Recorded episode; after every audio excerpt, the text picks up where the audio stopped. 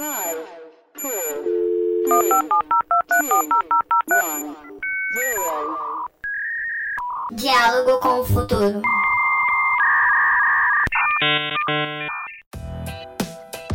Olá pessoal, meu nome é Gisele. E eu sou a Raíssa, e esse é mais um podcast do Diálogo com o Futuro, que foi todo idealizado pelos alunos de comunicação da Uniswan, que estão cursando a disciplina de Estudos Avançados de Marketing, sobre a orientação da nossa queridíssima professora Ediana Avelar. E o nosso tema de hoje é Design Thinking. O que é Design Thinking? Você sabe? Você já ouviu falar? Como é que usa isso, gente? Para nos ajudar a responder essas e outras perguntas, nós convidamos o Vitor Ferreira, que é supervisor de empreendedorismo e inovação da Uniswan e especialista em Design Thinking. Seja muito bem-vindo, Victor. E aí, Gisele, e aí, Raíssa, tudo bem? Obrigado aí pelo convite. Não só Nada. vocês, mas também o pessoal aí de comunicação social da Uniswan. Ouvi dizer que é o melhor curso aí da Uniswan, né? É mesmo? Vitor, responde pra gente, por favor, o que que é Design Thinking? Olha, design thinking, ah, a gente vai variar um pouco aí ah, em relação às definições exatas, mas eu acho que o principal é a gente entender um pouco da ideia, né? Até entender um pouco a formação dessa palavra. Então, design thinking, ao pé da letra, é a forma de pensar o designer. Então, como assim, né? O que, que o designer tem de tão especial na forma de pensar que a gente consegue replicar para a área de negócios?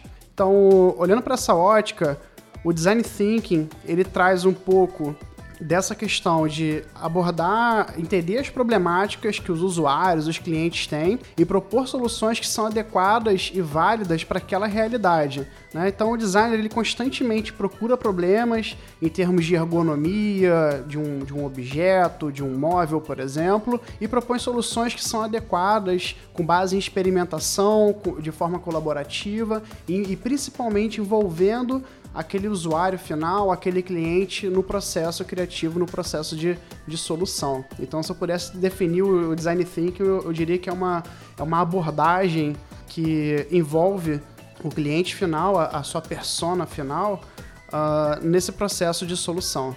Ai, muito legal. É, a gente ouviu falar que para você desenvolver de fato o Design Thinking, você precisa ter uma coisa muito importante que é a questão da empatia, né, Raíssa? Isso. Eu queria que você falasse mais sobre Exatamente. isso. Então, assim, é, a questão da empatia, ela realmente é muito importante, né? Então, a empatia é- é justamente você se colocar no lugar da pessoa, né? Então, como eu disse, o design thinking, ele parte do pressuposto de você colocar o seu cliente, o o seu usuário final, que seja, no centro do processo, para você poder entender melhor quais são as demandas, quais são as necessidades daquela pessoa, né? E poder propor soluções que são de fato ah, adequadas para aquela pessoa.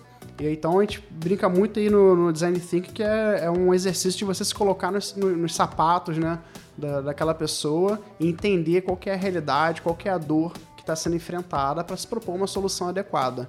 Muito legal. A gente queria saber agora quais são essas etapas para desenvolver esse processo do Design Thinking. Perfeito, olha. Então a gente nessa abordagem do design thinking, a gente tem quatro etapas principais, tá? E aí, até se o pessoal que está escutando aí quiser dar uma aprofundada, eu aconselho que busque o termo Double Diamond ou Diamante Duplo do Design Thinking no Google, que vocês vão achar muito material sobre isso. Mas quais são essas etapas? Ah, como eu disse, são quatro. A primeira, a gente começa com uma etapa chamada de imersão, que é justamente você fazer um aprofundamento no- na problemática que está sendo trabalhada. Então, como assim? Cara, vai pra rua, conversa com pessoas que sofrem esse problema, faz uma- o que a gente chama de pesquisa desk, né? Então, faz uma pesquisa na internet, vai pesquisar fontes secundárias, né? Ou seja, lê uma notícia que um jornal publicou, pesquisa uma, uma entrevista que foi é, realizada com ah, o tipo de cliente que vive aquele problema, aprofunda nessa problemática, busca evidências que vão ajudar a validar esse, problema que está sendo tratado. Então, essa é a primeira grande etapa, imersão, imergir no problema. A segunda etapa, depois de você emergir nesse problema, é você fazer uma análise e síntese de- desses dados que foram tratados, tá? Então você vai justamente pegar todas as informações que você coletou naquela primeira etapa e vai fazer um momento de fechamento, tá? Ou seja, você vai começar a, a pegar um universo de informações que você levantou para poder entender que, que é aquele problema real? Será que o problema que você tinha lá no início ele permanece o mesmo? Será que você está é, olhando para uma consequência de um problema raiz ou você já conseguiu descobrir qual é o problema raiz? Será que você consegue destrinchar o seu problema em pequenos problemas menores ou entender que o problema na verdade é outro? Então a etapa de análise e síntese ela serve para poder te gerar insights, né? Ou seja, Cara, olha que, que, que, sacada legal, né? Olha que, que informação interessante. Isso é extremamente importante. É uma etapa, assim, eu diria que de todas, eu diria que é a principal e que as pessoas mais esquecem. A gente tem um costume de partir direto, propor soluções para é, problemas. É verdade. Né? E aí a gente esquece às vezes que, cara, será que eu entendo bem esse problema? Então essas duas, eh, essas duas etapas iniciais de imersão e análise e síntese, elas são justamente etapas para aprofundamento no problema tá? E aí você chega no momento em que você tinha um, um problema inicial, e depois de você aprofundar, você provavelmente vai reenquadrar esse problema, ou seja, você vai olhar esse problema sobre uma outra ótica. E aí entra muito sobre a questão da, da empatia que vocês comentaram no começo, né?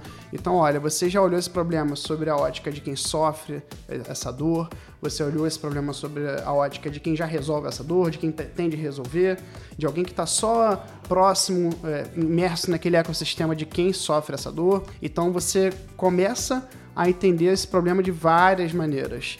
E aí você parte sim para a solução, que são as duas próximas etapas. Né? Então a gente entra numa etapa de ideação, que agora sim você começa a entender qual é o problema, você começa a propor soluções, propor ideias para solucionar esse problema. E por fim, prototipagem, né, que é um grande momento de validação. Ou seja, como que eu posso propor um protótipo, e não entenda por protótipo só um, um produto, é, é, está muito associado nessa palavra a produto, mas entenda protótipo como um momento de, de validação, seja um processo, seja um serviço, tá? ou até mesmo o próprio produto tá? Mas a prototipagem ela serve para você poder validar a ideia que você teve na terceira etapa ali de, de ideação. Então, quatro grandes etapas do design thinking: imersão, análise, síntese, ideação e prototipagem. Então, Vitor, explica pra gente por que devemos usar tanto o design thinking. Olha, o design thinking, é, a gente tem até às vezes uma confusão que a gente entende como se fosse uma ferramenta, né, ou uma metodologia. Tem que entender que o design thinking é uma, uma abordagem que você pode usar desde o seu dia a dia para resolver problemas pessoais ou até no seu dia a dia do trabalho, para resolver um problema na sua empresa, uh, um problema corporativo ali que seja, mas o design thinking ele é muito importante para justamente trabalhar essa questão de você resolver problemas de forma efetiva. Então, ele pode ser utilizado em diferentes esferas e eu acho que chega um certo momento que você entende tão bem essa, essa dinâmica dessa abordagem que você acaba uh, implementando isso no seu dia a dia de forma muito natural. Tá? Então você para de olhar isso com a ótica de ferramenta, de técnica e começa a enxergar isso como uma, uma filosofia, uma, enfim, uma abordagem para o seu dia a dia em qualquer tipo de tarefa. Você costuma usar assim o design thinking para solucionar os seus problemas nos seus projetos? É, conta um pouco para a gente sobre isso. Você conhece alguma empresa que já utiliza muito, alguma bem sim, conhecida? Sim. Ó, vamos lá então. Uh, empresas que, assim, que trabalhem isso, alguns cases aí que a gente pode trazer, eu levantei três cases muito bacanas. Tá, o primeiro, pô, acho que quase ninguém conhece a empresa chamada Netflix, uhum. né? Então, imagina, né? Mas a Netflix, assim, é um, é um dos maiores cases de design thinking, porque eles estão trabalhando ali muito na questão da personalização de conteúdo, né? Então, quando a gente chega no, no, Netflix, abre aquela tela maravilhosa e tem aquela porção de quadradinho fazendo propostas de conteúdos, não é à toa, não é aleatório, né? O Netflix, ele é, ele entende que o, o cada usuário ele tem um interesse, ele tem um comportamento, tá? Então ele faz toda uma análise e busca uma compatibilidade de conteúdo de acordo com o perfil de cada, de cada usuário. Então, o que, que, o que, que o Netflix está fazendo na verdade? Ele está se colocando, ele está exercitando a empatia, ele está se colocando nos sapatos do cliente, entendendo, cara, qual que é a necessidade do, do, do Vitor Hugo, por exemplo. Ah, o Vitor Hugo gosta muito de assistir documentários sobre negócios, então provavelmente o Vitor gostaria aqui de assistir um Lobo de Wall Street, que é um filme que fala sobre negócios, né, um case real, talvez ele se interesse. Poxa, vamos trazer aqui um documentário sobre a Cambridge Analytica, porque ele vai curtir também. Então, assim, esse algoritmo é, do Netflix é um grande case de design thinking, né? Ou seja, como que você interpreta aí a, a, a necessidade, uh, interpreta o comportamento e o perfil do, do, do, cliente, do usuário do, do, Netflix e propõe conteúdos que são adequados, ou seja, propõe soluções que são adequadas, né? E o que é bacana é que o Netflix levou isso para outro nível, ou seja, eles estão começando a aplicar muita inteligência artificial nisso até para produzir conteúdos, não só para recomendar. Então, vocês já ouviram falar provavelmente no House of Cards, no Orange, Orange is the New Black. Ai, eu ah, Então, essas duas séries, por exemplo, foram propostas é, montadas, assim, em parte, não totalmente, mas utilizando já a interpretação de dados, é, fazendo leitura do público, e de modo que fosse proposto um programa, uma série que fosse, assim, assertiva na necessidade e no interesse daquele público. Uh, outras duas empresas que eu trago aí como exemplo, a segunda é General Electric, que é a GE, né? mas o braço dela é Healthcare, que cuida da parte de saúde, e tem um case muito bacana, né? Sabe aquelas máquinas de ressonância magnética? Que você tem que é, deitar e aí você entra numa, numa câmara. É assustador. Super assustador. Acho que todo né? mundo tem medo de Exatamente. fazer esse tipo de Quando exame. você entra, faz uns barulhos super Sim. tenebrosos. E o que acontece? Uh, um designer da GE uh, acabou descobrindo, né? Enfim, eles estavam numa discussão interna, numa problemática de que crianças tinham extrema aversão a essa máquina, né? A esse tipo de exame. E conversando com enfermeiras, exercitando justamente essa questão de ir a campo, conversar com as pessoas, fazer aquela exploração que é muito característica do momento de imersão do design thinking, ele acabou descobrindo que 80% das crianças acabam tendo que ser sedadas para realizar esse tipo de exame. Ou que na maioria dos casos o exame precisa ser remarcado, porque eles não conseguem fazer. E o que, que esse cara fez? Olha que interessante ele propôs, ele a partir de diversas dinâmicas com crianças, uh, enfim, envolvendo até as próprias enfermeiras nesse processo de criação, ele fez toda uma personalização das máquinas e das salas de, de ressonância magnética com artes infantis, com storytelling, de modo que aquela experiência ruim para o usuário, que era uma criança nesse caso, se tornasse uma grande brincadeira, uma grande diversão. E aí, com isso, reduziu a taxa de, de rejeição desse tipo de exame de crianças.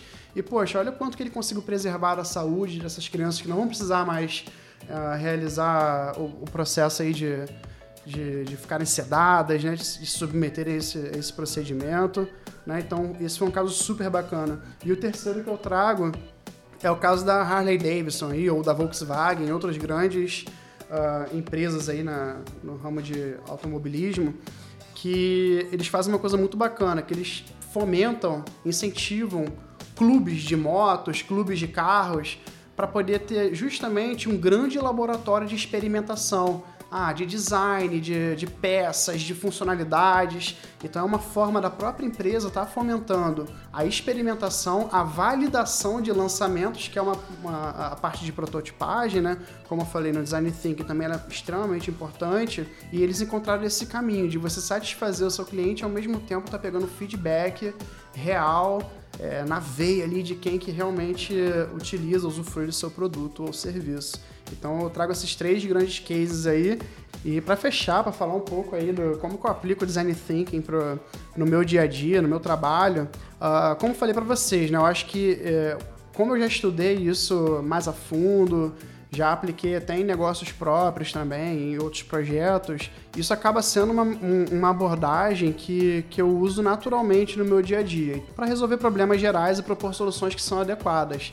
E só uma coisa que eu acho que cabe falar, o Design Thinking ele não é uma abordagem linear. Tá? Então é importante entender que a vida, os problemas e as soluções não surgem também de forma linear. Então isso, enfim, o Design Thinking é um processo que Uh, eu sou apaixonado e que me ajuda muito a solucionar problemas e propor soluções adequadas no meu dia a dia. Esse foi mais um podcast do Diálogo com o Futuro. Vitor, muito obrigado pela sua presença e por sanar as nossas dúvidas. Nada, eu que agradeço o convite aí. Fico à disposição para bater outro papo sobre design thinking ou qualquer outro assunto aí sobre empreendedorismo. E fiquem ligados no nosso Instagram, que é Diálogo com Futuro. Lá postamos muitos conteúdos bacanas sobre esse e outros temas. É isso, pessoal. Até o próximo podcast. Tchau! Tchau.